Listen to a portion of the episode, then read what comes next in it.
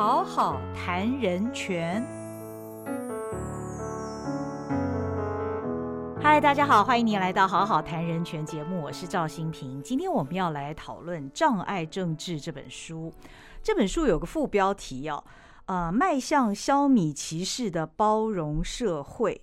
但是呢，在书皮上面你会看到还有另外一个看起来也很像副标题的是“抵抗使人障碍的社会”，以及如果你翻到封底的话哦，封底还特别写着“身心障碍不等于功能受损，带来障碍的不只是生理缺陷，还有社会环境”。所以，听众朋友们听到了这几个标题的话，你是不是感受到其实？所谓的障碍，它可能不只是我们心里所想的身心障碍而已，而是社会可能也会使人障碍。所以今天我们要来好好的探讨一下这个主题。请到现场的是国立台北大学社会科学院的院长张恒豪，张院长，院长好，大家好。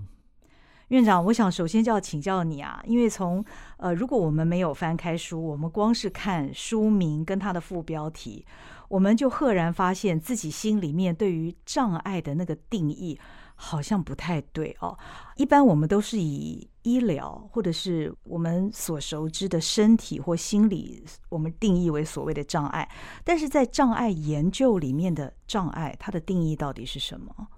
我想障碍研究里面其实有不太一样的定义。嗯，不过这本书可以说是从社会模式的观点第一次在谈说。障碍不只是身体的，或是心理的，障碍是社会的。嗯嗯嗯。那他有一个基本的立场，就认为身心障碍者为什么不能跟一般人一样平等的参与社会？是因为社会的配置、社会的歧视、社会的排除。嗯哼。也就是你社会的各种制度安排，让身心障碍者不能跟一般人一样平等的参与社会，嗯有一样的人权。所以我们也认为这是近年来在谈身心障碍人权。的一个很重要的出发点，或是一个基本的理理论基础跟立场，对。那当然，障碍研究的观点也不会否认说人的身体有障碍，就是说，人身体有损伤。嗯，所以这其实从这本书开始，WHO 也开始把两个概念分开来谈，一个是 disability，就是障碍，我们谈的这种社会强加于人的障碍；一个是 impairment，impairment 就身体的损伤或者身心的。差异身心的状态，所以其实，在有一些时候，在英文的脉络里面，这两个议题会被分开来谈。哦，但有时候也是混着用的。对对，所以当代连 WHO 的定义都是去谈说，哎，人的身体不能跟一般人一样的发挥，其实是身体的损伤跟社会的环境配置交织互动的结果。哦，不只是身体层面的。对。嗯，那老师刚刚提到的社会模式，是不是也能够告诉我们比较清楚的定义？因为在这本书里面有提到所谓的社会模式跟人权模式。嗯，社会模式从这本书的观点和很清楚，大概就是两个立场，都是两个非常清楚的说法。一个就是说，刚刚谈的就是障碍是社会的，不是人的，所以是，所以我们要我们要解决的是那个社会的排除或者社会制度。对人的不平等对待，那另外一个也比较明确的看法，就是社会模式一开始的宣言，就是说，他认为身心障碍者不是缺损的人，不是次一等的人，身心障碍者是一群被压迫的群体。嗯，所以这是一个蛮强的政治宣称。嗯嗯，那所以他认为什么认为他是被压迫的群体，就谈说。就是认为说，当代社会的社会配置没有考虑到身心障碍者的参与，身心障碍者身心差异，嗯哼，所以会让身心障碍者比较不容易融入主流社会里面，嗯，对，所以这是社会模式的两个很基本的立场，嗯哼。那人权模式，我们通常会认为大概也有两个观点了哈，嗯嗯，一个是它大概建立在社会模式之上，嗯哼，就是说它大概也会谈平等。不歧视跟反歧视，我这是基本人权观点嘛？嗯嗯，平等不歧视反歧视。那到底什么是歧视或者反歧视？他其实在这里大量的接受社会模式的观点。嗯，就是说他开始谈空间的配置，如果对身心障碍者不利，被视为一种歧视。嗯哼，那这是从一九七零年代美国的那个附件法，他开始谈说，所有接受国家就 federal government funding 的机构不能歧视身心障碍者。嗯哼，那大家会觉得说，哎，这台湾也说不能歧视啊，我们有生权法嘛？那为什么这个法案在那时候有这么大的影响，或者被纳入人现在的人身心障碍人权法案里面谈人权模式？因为他开始谈间接歧视，或是所谓的制度歧视。哦，那怎么说呢？就他开始规定说，好，当你的这些机构没有无障碍环境的时候，它被视为一种歧视。嗯哼，那也就是说，哎，你没有无障碍坡道，嗯你让身心障碍者坐轮椅的人不能进去工作，嗯哼，你让身心障碍者不能去进去公园，嗯嗯你不能身心障碍者不能去投票，这是歧视。嗯，歧视在这种讲究人权的平权的社会是嗯严重的事情。嗯哼，那在公司在企业，它会被严重的罚款的。嗯那一九七零年代的反歧视法在美国的施行，它当然有一个执行的期限、然后不太可能说一年内所有地方都很无障碍，但是嗯。它会真的要求，就是说你所有接受 federal government 的机关、公司，包括大学、所有的高中、所有的教育体体制都要有无障碍措施，嗯，或是有嗯相当的怎么讲配置，可以、嗯嗯可以，譬如说，如如果你楼梯没办法马马上改成电梯，那你要可能换教室换到一楼，让让坐轮椅的学生可以上课。嗯，哦。那这个法令下来，很明显的就会告诉你说，哎，你没有做到会罚钱，高额的罚款。嗯哦，所以这是整个我们认为人权模式奠基在社会模式之上，或者受社会模式的影响的最重要的一部分。哦，那西方的学者另外另外一部分谈就是说，某种程度是针对社会模式的不足的补充哦，就是说社会模式好像预设了说，在当代社会里面，如果我能去除掉环境的阻碍，嗯身心障碍者就可就就能平等的跟一般人一样在市场上竞争、接受教育，然后享有一般的生活。嗯但是人权模式的观点，从两千年之后开始，他进一步去思考这件事情，就是说，哎、其实身心上的身心差异，一方面他不可能把所有的社会歧视或是环境的阻碍全部拿掉。那当他还是受阻碍的时候，他应该怎么样平等的活着？嗯嗯嗯所以人权模式会谈说，那社会不只要去除这些社会对身心障碍造成的阻碍，它同时要提供一个基本的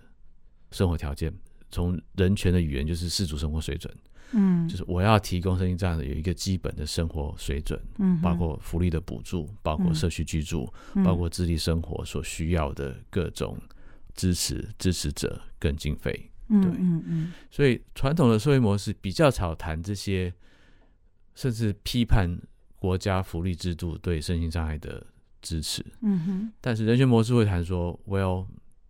理想上你提出的这个观点，社会模式认为我们要去除阻碍，去除阻碍才是平权的开始。嗯嗯我们不反对，嗯哦但是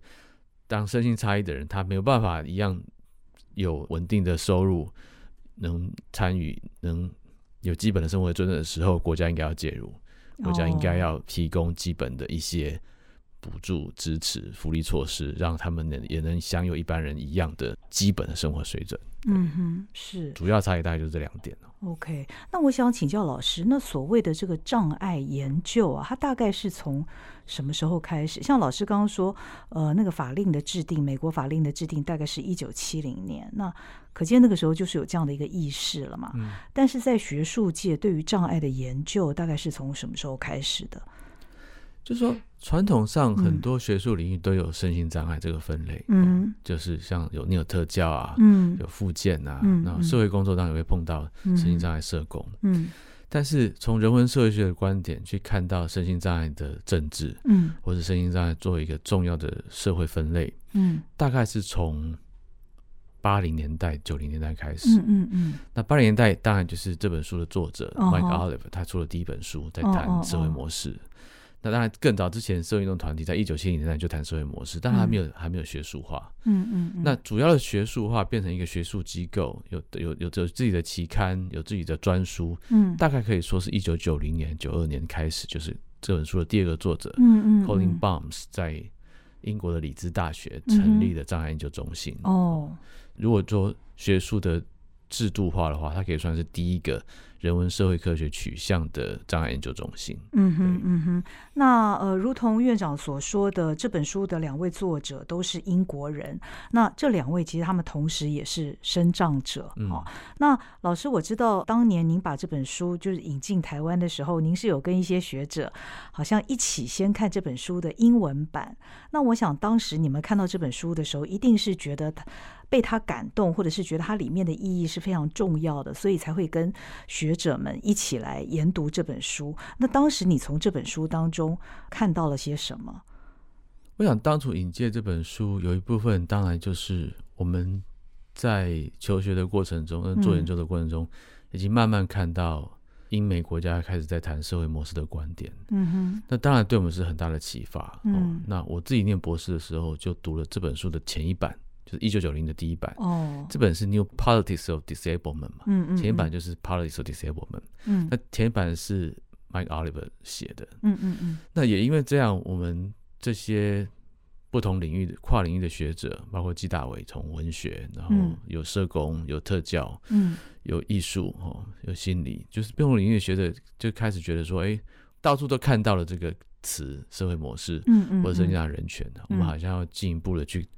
搞清楚他他的核心观念，他的核心关怀到底是什么？嗯，那所以我们才一起看了这本书。那这本书也启发了我们后来去做，就成立学会嘛。嗯那我想最大的最大的启发其实是或是震撼啊，就是说传统上我们非常用传统的医疗模式或是慈善模式，对对，就是我们好像要可怜身心障碍者啊，哦，或是。要把他们治好啊，嗯嗯，要不然就是好像呃要有辅具啊，或是要有各种治疗啊。嗯，但是这本书就采一个非常强的立场，就是说，Well，你当然可以有有各种医疗或者是附件之上的介入，嗯，但是身心障碍的本质是治不好，嗯，他不是病人，不是病人可以恢复原来的社会身份，身心障碍的本质就是有一些身心状况就是不可能变成。想象中的正常跟完美的，嗯哼，对，所以他另外一个很重要的点是提到一点，社会应该开始把身心障碍当成一种多元，嗯，diversity，哦，multiculturalism，哦就说我们从多元或者多元文化的角度来来重新看身心障碍的存在，嗯嗯，而不是把它永远当成一个不完美的人、缺损的人、不够好的人，嗯，对，所以我们要真的是一个启发，对对，这是非常大的启发，嗯，因为你从一个，哎。每个人都会有身心障碍，然后身心障碍是一种社会的多元，就跟你拼命要把人修好，然后要求他去复健，要求他去咨商，嗯，然后以变成完美的人为目的的的这个思考逻辑完全不一样，完全不一样。所以我们开始去思考说，哎，那你要改变社会配置，嗯嗯嗯嗯，然后开始去打破那个传统上到底谁是身心障碍者，谁是一般人，谁是正常人，嗯。这个书影响的相关讨论非常非常多，嗯，比如说无障碍坡道刚刚谈过了，嗯哼，比如说眼镜，嗯，眼镜是辅具，嗯嗯，现在多少人不戴辅具是没办法正常工作的，嗯哼，对，所以这件事情在农业社会不是问题啊，嗯，如果你的视力差一点，so what，你你一样可以有一个很好的生活，嗯哼，但是当代大量的用眼睛用书写的时候。眼睛眼镜的辅具就很重要了，但没有人想过眼镜是辅具啊，不是那看起来我们也都是障碍，是啊，对，所以身心障碍另外一个很常宣称就是说，身心障碍不是少数的一群人，身心障碍是人类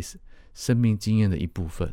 嗯，的确是，因为每个人在不同的阶段，你可能打球摔断腿啊，或者是干嘛，然后老化，嗯嗯，对，老化就是某种程度的就是你的身体功能的衰退，对对。所以，我这本书没有讲，就是说，我常常在谈的另外一件事情，说我们现在常谈健康老化，嗯嗯，但是我们应该要谈的是说，这个如何带着障碍老化，嗯，因为老化就是障碍化，是，那我们是太排斥障碍了，我们觉得身心障碍是一群可怜的人，那我不要有这个标签，嗯嗯，所以老人都排斥用拐杖啊，对对对，老人要雨伞，对。对，因为觉得那拐杖是身心障碍的标签嘛，但是其实从一个健全社会一个社会共荣的观点，老人更要有障碍意识，是，然后更要想办法与障碍共存，嗯哼，对不对？嗯因为你的视力变差，记忆力变不好，嗯嗯嗯，然后这个开始需要各种辅具。其实我们已经开始用辅具啦，对我用眼镜啊，对，早就用了，是啊，只是我们一直把那个边界想的太狭隘。嗯，对，嗯其实有嗯各种的可能性。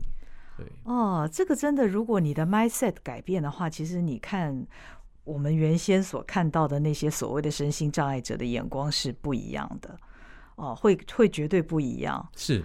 所以我们其实很高兴，就是说，从这本书开始，我们也有非常多的参与我们读书会跟学会的嗯。学者、学生，其实是身心障碍者，嗯，然后他们有他们的贡献，嗯他们嗯他们可以从这里得到非常多的 empowerment，嗯哼。就是开始谈说，哎，原来我们可以不必怎么讲，理所当然被社被社会排除，嗯嗯对嗯嗯所以我们也从作为一个开始翻译这本书的人，从跟不同的身心障碍的交流过程中，其实学到非常非常多的东西。嗯哦，如何使用辅具，然后遇到障碍怎么办？嗯嗯，遇到社会的歧视，我们该做什么？对，所以我觉得这本书的翻译到，但虽然拖了非常久了，但是到它成型出来，还是还是有非常多的嗯影响力吧。嗯哼嗯，那我想请教老师，因为他的书名是《障碍政治》哦，这个政治层面又是怎么一回事呢？像大家怎么嗯理解政治啊？嗯哦，就是说传统我们好像谈政治学的政治啊，但是这里比较是所谓后工业社会谈的日常生活的政治，哦就是说，那他等于是把障碍这个范畴政治化。哦，我们不是传统的那个观点，认为身心障碍就是一群人啊，这些人需要社会辅助，然后国家应该帮助他们，哦，所以他去政治化这样的思考跟逻辑，嗯然后去打开这个不同的观点来思考障碍议题的空间啊。嗯我觉得他的政治逻辑是这样的。，OK。对，嗯，那我想请教老师，因为台湾在二零一四年引入了《身心障碍者人权公约》，这个公约对台湾社会有什么样的影响吗？这个公约对台湾社会影响嗯当然很大、啊，嗯，但是说嗯某种程度它是由上而下的就是说一个人权公约要到扎根，要到变成实际的政策，还需要一点时间啦。嗯嗯但是我想，它大概有至少两个重要的宣称吧。嗯哼一个就是说，我不再是传统的认为身心障碍是福利服务的事情，嗯，就是一群需要帮助的人，他开始嗯从平权的观点来思考身心障碍议题。嗯哼。所以我们当然行政院现在还在演绎中，就是说你要不要反歧视法？那反歧视法哦。是不是应该纳入身心障碍？因为它有一个划时代的讨论，就是说嗯。过去的歧视，就像刚刚提到的，嗯。好像是直接歧视，我因为你身心障碍而排除就是歧视。嗯嗯嗯。但是 CRPD 身心障碍人权公约明定明讲，就是说他把间接歧视也放进来，嗯那他更清楚的谈说，不提供合理调整也是一种歧视。嗯哼，那这是严重的，或者说这是嗯跟过去我们认为的身心障碍政策是很不一样的。嗯哼譬如说，今天如果一个国中有一个身心障碍学生要求说：“哎，你没有电梯，但是我要上课，我不可能马上要求盖出电梯来嘛，嗯没有那么快。嗯那我要求教室改在一楼，这是合理的调整。嗯嗯啊，老师说拒绝，我就是要二楼的教室，嗯，不行，这是歧视。，OK，这跟性别歧视，这跟年龄歧视，这跟种族歧视一样严重。嗯对，所以这是个完全改变过去我们对身心障碍者的福利支持的看法。因为以前有有些认为是可有可无，嗯嗯，或是老师或是老板可以决定、嗯嗯啊，我到底要不要，比如说那个身心障碍者去工作，他可能需要调整桌椅高度，嗯老板可能觉得你坐轮椅，我们的座座椅高度不适合你，那你就不要来。嗯哼，但是现在会觉得，哎，只要在合理的范围内，我要求调整工作场域的高度，嗯老板不能拒绝。嗯，除非你能说，啊，你那个要求太不合理了，比如说嗯我的薪水可能是三万块，但是我要求三百万的改造改造，这当然不可能嘛。。嗯他说改个桌子的高低，那是几万块可以解决的事情，嗯哎、然后应该要做，除嗯除非你嗯嗯能举证，你做不到。嗯，所以我觉得 CRPD 整个从歧视反歧视，而且把不提供合理调整视为一种歧视的这个看法跟逻辑放进来，是划时代的影响。嗯那当然，从台湾怎么讲签的公约，台湾没办法签啊，就是台湾把它内国法化之后，就签了执行法，嗯。之后到现在已经有一段时间了。那我觉得各单位还在慢慢的消化这件事情，嗯所以相关的指引要怎么做，从国家人权委员会到那个行政院都还在有一些宣导跟推广了，嗯。但是我想可能要有比较强的法律效果，要真的有反歧视法。嗯，定住法则，它才会有比较强的效果。嗯嗯，但是在一些地方已经看得到成果了，包括无障碍啊，包括合理调整，你可以看到现在很多环境，就是台湾有些地方其实，在 CRPD 之间就做的蛮好的，嗯。就是说像台北市的那个捷运系统，哦嗯就是在无障碍，其实在亚洲这算是不错的。嗯嗯嗯，虽然我们还是可以看到很多很奇怪的路障了，嗯那合理调整也是，就是说你可以看到更多的学生，更多的有能力工作的身心障碍者，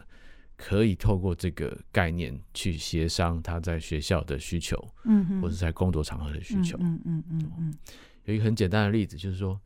有一个视障生，他本来要带那个扩视镜去考试，嗯，哦他就要求考那个司法特考的时候哦要扩视镜。嗯那一开始司法院说 no，嗯因为影响公平原则，哦就说你不可以用辅具去考试。嗯哼，那就开始去申诉啊。那对，后来但申诉还没有成，但是但是这个后来会引起影响那个指引啊，就是说啊，如果你不能戴扩视镜，那是不是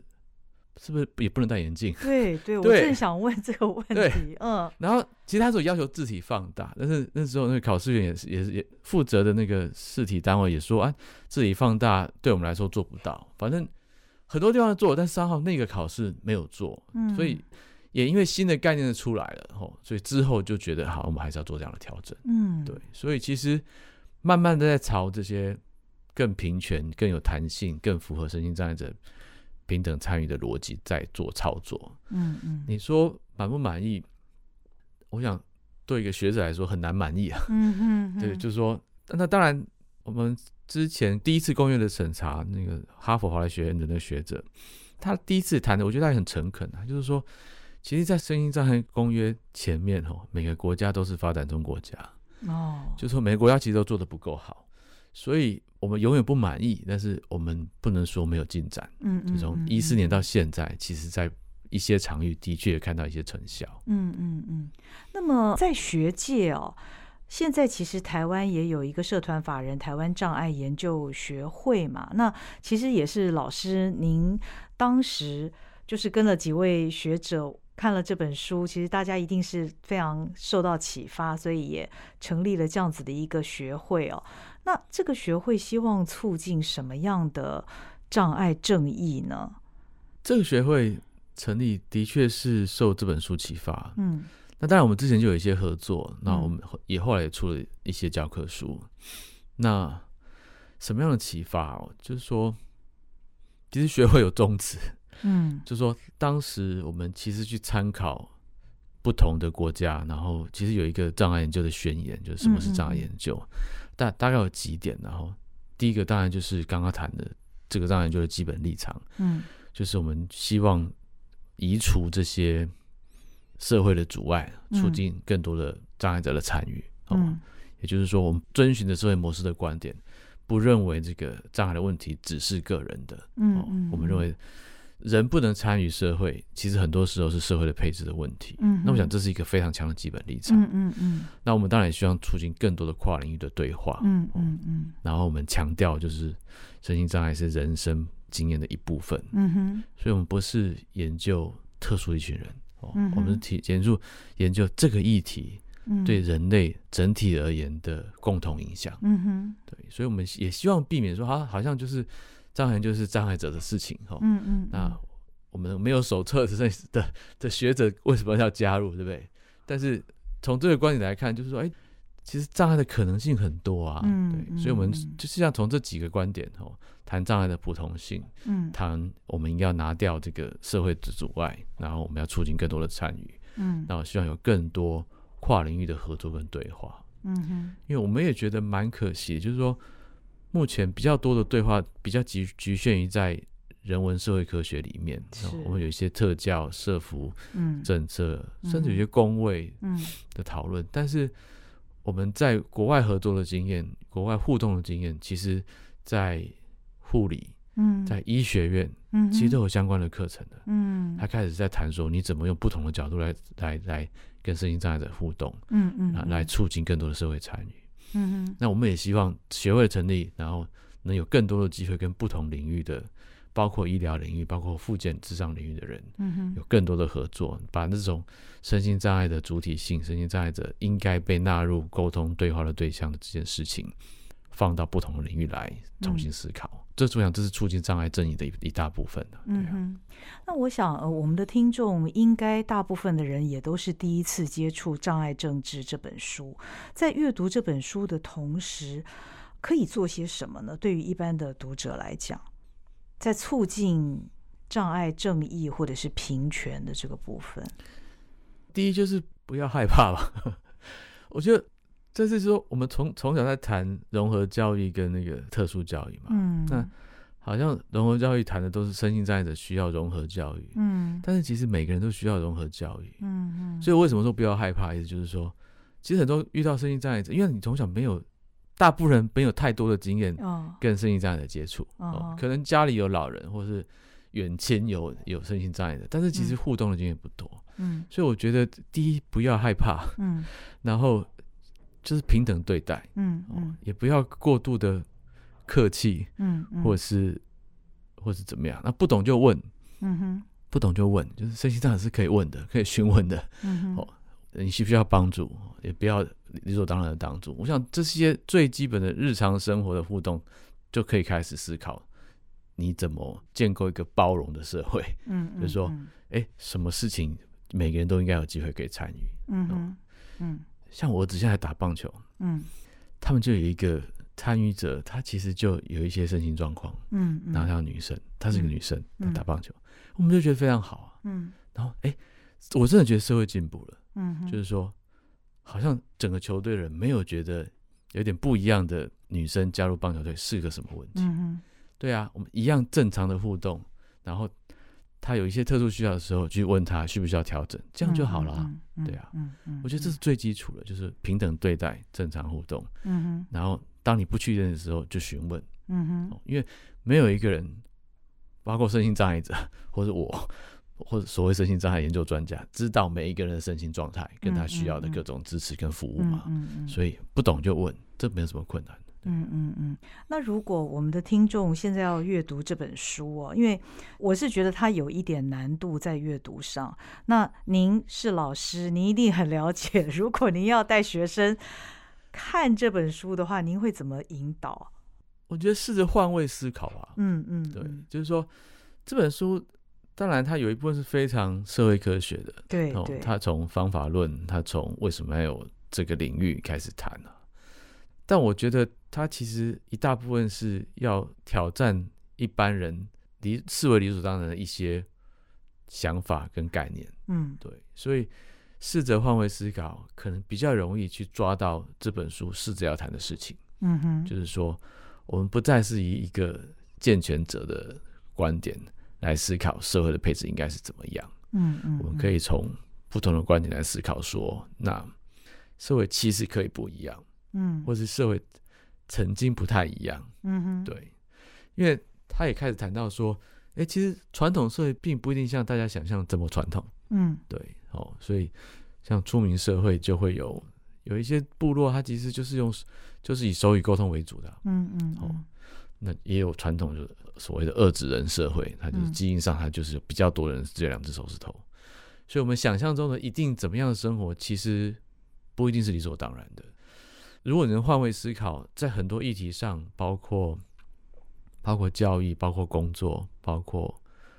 对福利体制，甚至投票，哦、嗯